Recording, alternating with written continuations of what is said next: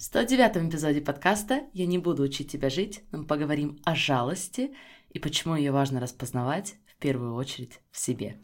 Знаете ли вы, что у вас уже есть все, чтобы жить так, как вы больше всего хотите? Меня зовут Алена Бюрисон, и я являюсь сертифицированным лайф-коучем. Каждую неделю я делюсь инструментами по работе с мышлением, которые помогут вам понять себя и начать жить в соответствии со своими желаниями. А еще я являюсь мамой двоих и большим поклонником всего скандинавского. Если вы готовы открыть себя увлекательнейшему миру работы с мышлением, где никто не будет учить вас, как жить, давайте начинать. Друзья, всем огромнейший привет, и я очень рада приветствовать вас на подкасте «Не учи меня жить». У меня сегодня для вас просто потрясающая тема. Мы с вами поговорим про жалость к себе. И если ваша первая реакция «нет, это нет для меня, не про меня», я, наоборот, себя не жалею, я работаю, перерабатываю, воспитываю пять детей и так далее, просто останьтесь со мной. И я вас уверяю, что, скорее всего, вы получите много ценностей и из этого выпуска тоже. Потому что сегодня мы с вами поговорим о жалости к себе в нашей жизни, как ее распознать, к чему она на самом деле ведет, и какие есть альтернативные варианты работы с этим чувством. И для того, чтобы сделать эпизод особенно полезным для вас, я прошу вас открыться и быть немного уязвимым самим собой. Потому что, как я уже сказала, многие из нас живут с огромным количеством жалости к себе, и мы даже это не распознаем. Мы боимся это признать, потому что нам кажется, что если мы себя не будем жалеть, то мы будем брать на себя еще больше, не просить о помощи, будем пытаться быть такими супер женщинами, супер мужчинами. Но я вам сегодня покажу, что правда в обратном. И начну, конечно же, с личной истории. Я помню, Однажды мы гуляли с э, близкой подругой и обсуждали, какие у нас самые частые эмоции. Эмоции, к которым мы сразу идем, когда что-то идет не так. Я тогда сказала, что для меня это стыд. А она сказала, что для нее это жалость к себе. И я подумала, надо же, какие мы разные. Это вообще не моя эмоция. Жалость к себе – это вообще не моя эмоция. И где-то внутри даже немного удивилась, что это та эмоция, которую привела подруга, потому что у меня была определенная картинка людей, которые постоянно жалеют себя, обвиняют мир вокруг, жалуются. И моя подруга вообще не подходила под эту картинку. Она для меня была абсолютно другой. Перемещаемся на год вперед. Почти на год. И вот только сейчас я осознала, что, оказывается, жалость себе постоянно сопровождала и меня. Мне кажется, я постепенно подходила к этой реализации. Даже когда делала эпизод про спор с реальностью, это прошлый эпизод, если вы вдруг его пропустили, то обязательно послушайте его следующим, потому что жалость к себе во многом строится на понимании этого концепта и помогла мне осознать, что я часто нахожусь в этой эмоции. И как раз на следующей неделе муж уехал в поездку, я осталась одна почти на неделю со своими малышами. Свекровь уехала на ретрит, поэтому у меня не было никакой помощи в течение этой недели. И, слушайте, я сегодня реально наслаждаюсь своим материнством. Так было не всегда, но сегодня я реально кайфую от этого процесса. Для меня материнство и воспитание малышей — это любимый рост вообще, который сейчас есть в моей жизни. И оставшись со своими детками, все реально было очень и очень хорошо. Но тут я стала замечать тихий голосочек. Тихий голосочек внутри меня, который говорил мне, ну нет, так точно не должно быть. Бедная ты бедная как ты вообще реально вот так управляешься с детьми и ведешь бизнес и поддерживаешь все-все-все. Это все несправедливо, так не должно быть, ты бедная бедная. А если возникали какие-то сложности, например, с складыванием детей, то тогда этот голос становился еще громче, еще оправданнее, еще болезненнее. И я была в шоке. Я была в шоке, насколько у меня оказывается много жалости к себе. Вы знаете, на самом деле этот эпизод можно завершать сейчас, потому что для меня уже эта осознанность была невероятно бесценной. Я уже достаточно знаю про эмоцию жалости к себе, я многократно коучила клиентов на эту тему, чтобы, заметив ее в себе, пройти через очень сильную перемену. И в этом эпизоде я хочу вам показать, где вы, как и я, возможно, проявляете жалость к себе. В семье, в бизнесе, в работе, даже в отношениях со своим телом. И мы поговорим о самых неочевидных формах жалости, поэтому мы должны быть очень уязвимы, чтобы это распознать. И вам не обязательно рассказывать никому об этом, просто признайте себе, просто сделайте эту работу для себя. И дальше мы с вами поговорим, что делать вместо этого. Я приведу вам две более служащие альтернативы жалости к себе. Окей, что такое жалость к себе? Это эмоция, которую мы испытываем, когда верим, что реальность должна быть другой. Мы недовольны тем, что чувствуем какую-то негативную эмоцию, например, мы чувствуем грусть или усталость э, эмоциональную, и мы помещаем себя в состояние жертвы, мы недовольны тем, что мы чувствуем негативные эмоции. Еще одна важная характеристика жалости в себе – это то, что мы как будто отделяем себя от других людей. Нам кажется, что большинство людей нас не понимает и не поймет, потому что у нас все особенно сложно, потому что наши обстоятельства какие-то особенные, и мы ощущаем несправедливость из-за них. Жалость себе – это преувеличенное, направленное на себя возмущение по поводу того, что нам кажется должно было пойти не так или должно быть не так. Спор с реальностью чувствуется как жалость к себе очень часто. В марте в комьюнити Dream я учу эмоциональной грамотности, и многие знают, что я фанат понимания, использования, дозволения эмоций, как позитивных, так и негативных. Но жалость к себе – это то, что, если вы помните, мы называем притворствующей эмоцией, не служащей эмоцией – эмоция, которая притворяется, будто бы она важна, будто бы она помогает, но на самом деле это не так. Жалость к себе я осмелюсь сказать абсолютно бесполезная и даже вредная эмоция. Почему мы не хотим чувствовать жалость к себе? Во-первых, друзья, мы часто чувствуем себя не очень хорошо в окружении людей, которых нам жалко. Я не знаю, как вам, но я никогда не соглашаюсь с людьми, которые по какой-то причине пытаются пожалеть меня. Для меня это чувствуется неприятно. Но я сама это делаю по отношению к себе. Если мы поставим жалость в линию чувства нашей модели, то ваши действия из состояния жалости к себе ведут к тому, что мы просто-напросто либо сдаемся, либо начинаем придумывать разные извинения, либо перекладываем ответственность. Мы начинаем еще сильнее уходить в круговорот негативного мышления о своей жизни, сравнивать себя с другими и находить несправедливости, которые происходили в прошлом 10 лет назад или происходят с нами сегодня. Как заметить, что вы находитесь в состоянии жалости к себе? Самый простой совет – это начать слушать себя, начать замечать, начать быть готовым к тому, чтобы вообще услышать этот голос жалости к себе. Потому что, как я уже сказала, для большинства из слушателей подкаста это будет открытием как много на самом деле внутренне вы жалуетесь, потому что мы себя ассоциируем с людьми, которые много делают, помогают другим.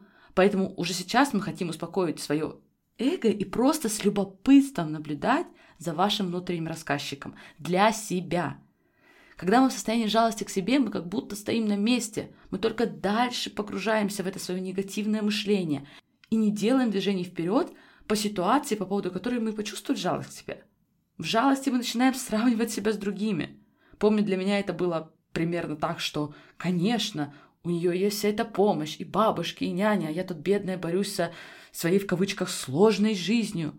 Вот если бы у меня была вся эта поддержка, мне было бы легко. В состоянии жалости заметьте, как мы теряем связь с другими людьми. Нам кажется, что мы одни сейчас в такой ситуации. Именно так страдаем. И состояние жалости мы не просим о помощи. А если и просим, то это звучит не как просьба, а как обвинение других. Неудивительно, но когда мы в состоянии жалости к себе, мы закрыты. То есть вы особо и не хотите слышать про решение. У вас было, может быть, такое для меня сто процентов, если я в состоянии жалости к себе, и муж, человек, который всегда пытается решить вопрос, ситуацию, предлагает мне новое решение, я не особенно вовлекаюсь. Я буквально все видно показывают, дай мне посидеть в моей несчастности, дай мне посидеть в моей жалости к себе. Это намного комфортнее сейчас, чем реально что-то пробовать и менять. А если муж начинает что-то делать, то у меня будет еще меньше поводов чувствовать жалость к себе, придется что-то тоже делать. Заметьте, как жалость к себе борется за свое существование. Она очень выживаемая эмоция. Еще один способ распознать жалость в себе — это то, что она часто очень нерациональная, и в этом состоянии люди имеют тенденцию драматизировать происходящее. Возвращаясь к моей недавней ситуации с детьми, я поймала себя на чувстве, так не должно быть. Когда мой младший проснулся после двух часов укладывания, моя мысль была, так не бывает, у нормальных людей жизнь нормальная. Я себя поймала в этот момент и посмотрела вокруг. Я в потрясающе комфортном месте — с полным холодильником прекрасной еды, расписанием, которым я сто процентов управляю, детьми, которых я обожаю. У меня сердце разрывается просто, когда я смотрю на них. Муж поехал в поездку, о которой он мечтал целый год, и перед отъездом благодарил меня за такую возможность. И нет, мой мозг все равно предлагал мне, что я бедная и несчастная. Чувствуете, какая драма? И последний способ заметить жалость к себе – это то, что нам хочется сразу кому-то пожаловаться на ситуацию. Излить. Я прям чувствую такое нестерпимое желание вылить всем обиды на кого-то или на что-то, когда мы находимся в состоянии жалости к себе. Итак, если вы где-то распознали то, что жалеете себя в этом аспекте, какие есть варианты? Если вы такие, окей, Алена, я тебя слышу, мне кажется, что у меня это чувство тоже проскакивает. Я понимаю, какой жалости к себе, какой жертвенности, чувства справедливости ты говоришь. Но что ты предлагаешь? Взять себя в руки и идти бороться? Я и так устала, я и так беру на себя слишком много, у меня и так больше нет сил. Друзья, это не то, что я предлагаю. Я хочу вам сегодня предложить две альтернативы, чтобы вы знали об обеих, и я доверяю, что вы выберете самую подходящую для вас в моменте. Иногда лучшее, что мы можем для себя сделать, это реально осознать и напомнить себе, что мы сейчас делаем. Для тех из вас, кто в комьюнити, построить модель и увидеть, какие конкретно мысли вызывают жалость к себе – и самое удивительное, когда мы потом говорим себе, что мы устали, что мы истощены, мы забываем, что эта усталость не только, а часто и не столько результат того, что мы делаем. Чаще всего это результат тех мыслей, которые мы думаем на регулярной основе, тех интерпретаций, постоянно жалующихся интерпретаций, которые мы даем своим обстоятельствам. Вокруг может происходить одно и то же обстоятельство, одни и те же количество дел – но в зависимости от нашего внутреннего рассказчика мы можем быть изнемождены не только физически, но и эмоционально. А можем находиться в других состояниях. В начале недели, после этого мощнейшего для меня осознания, я решила быть внимательнее к моему мышлению и намеренно перенаправлять его. И для меня это было как то известное сознание, если, помните, я уже делилась, когда мы осознаем, что мы буквально бьем себя кулаком в лицо – то есть для меня это понимание, что то, что я делаю, когда я жалею себя в такой форме, не ведет меня ни к чему полезному. Я как будто бью себя кулаком в лицо. Для меня этого осознания достаточно, чтобы включить повышенную осознанность на эту тему, перестать бить себя кулаком в лицо. О боже, друзья, это был абсолютный переворот. Это было огромнейшее высвобождение и возможность. Эта неделя прошла потрясающе. Резюмируя, мы начинаем замечать жалующийся голосок, видеть, к чему он нас действительно приводит, как он нам на самом деле не служит, и перенаправлять свое мышление в этом моменте. Второй вариант. И я опять же доверяю вам, что вы сможете выбрать тот, который будете использовать для себя в каждом конкретном моменте, но это то, что в английском языке называется compassion к себе, в русском языке пока переводится как сострадание к себе, но я думаю, что мы с вами займемся тем, чтобы разработать и, возможно, даже где-то зарегистрировать новый термин, потому что мне кажется, что compassion значит намного больше, чем мы вкладываем слово страдание. И для тех из вас, кто боится, что перестав себя жалеть, вы начнете еще больше себя нагружать и не просить о помощи, друзья, compassion. То, что вы делаете и не делаете, это ваши действия. Я за просить помощь всегда. Я за то, чтобы вы делали меньше, если вы чувствуете перегрузку. Я за то, чтобы уменьшать количество дел, чтобы больше беречь себя. Но если этот выбор делать из состояния жалости к себе или из состояния любви, силы, compassion, я всегда за второй вариант. Я думаю, что и многие из вас о нем думали, когда вы размышляли о своих историях, о том, сколько вы делаете для себя, для других, для семьи, и что иногда это очень сложно, иногда это тяжело. Если сейчас это ваша основная эмоция, жалость к себе, что может прийти вместо нее? Еще раз, друзья, любовь, сила, compassion к себе. Compassion – это состояние, когда мы добры к себе. Мы понимаем свои чувства, даже негативные, но мы дозволяем их – мы не идентифицируем себя с негативными эмоциями. Мы дозволяем эмоциям существовать, но мы не становимся заложниками этих эмоций. Мы продолжаем быть у руля. Мы начинаем еще лучше узнавать себя, развивать доверие к себе, поддерживать себя. Понятно, что compassion, сострадание к себе – это огромная, обширная тема, есть целое направление терапии, построенное на этом чувстве, но я хочу, чтобы вы уже сейчас почувствовали, что жалость к себе и self-compassion, сострадание к себе – это разные вещи. Жалость к себе звучит как «мир несправедлив ко мне, и я бедная несчастная». Compassion звучит как «да, я понимаю, что ты чувствуешь грусть, я понимаю, что ты чувствуешь усталость, я понимаю, что ты чувствуешь тревогу.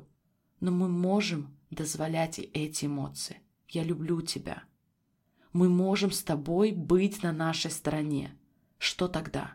Просить о помощи? Да. Брать на себя меньше задач? Да. Уделять себе больше уединенного времени всеми руками? Но не из состояния жалости к себе – не веря тихому, неприятнейшему голосу в голове, который говорит, вот ты одна такая бедная несчастная. Реальность должна быть другой. Люди должны быть более благодарны за твою работу, в, в карьере, в вашем бизнесе.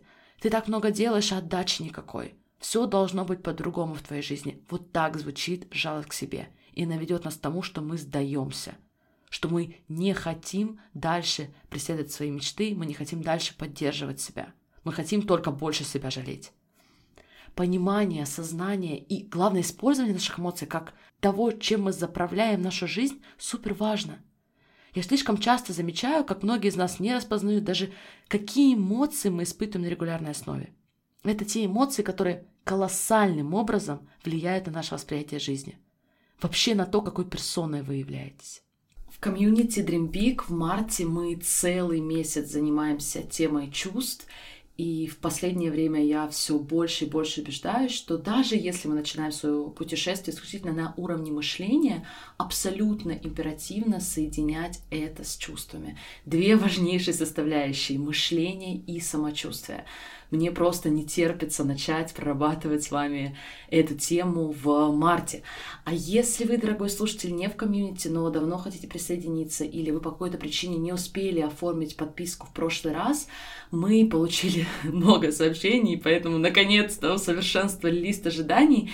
Помимо того, что записавшись в этот лист ожиданий, вы узнаете первыми о следующем окне записи в комьюнити, и скажу вам уже сейчас, что это будет начало апреля, но я также буду регулярно делиться с вами инсайтами, полезной информацией из комьюнити, в этой же рассылке, так что вы уже сейчас можете получать небольшую дополнительную ценность от работы в комьюнити.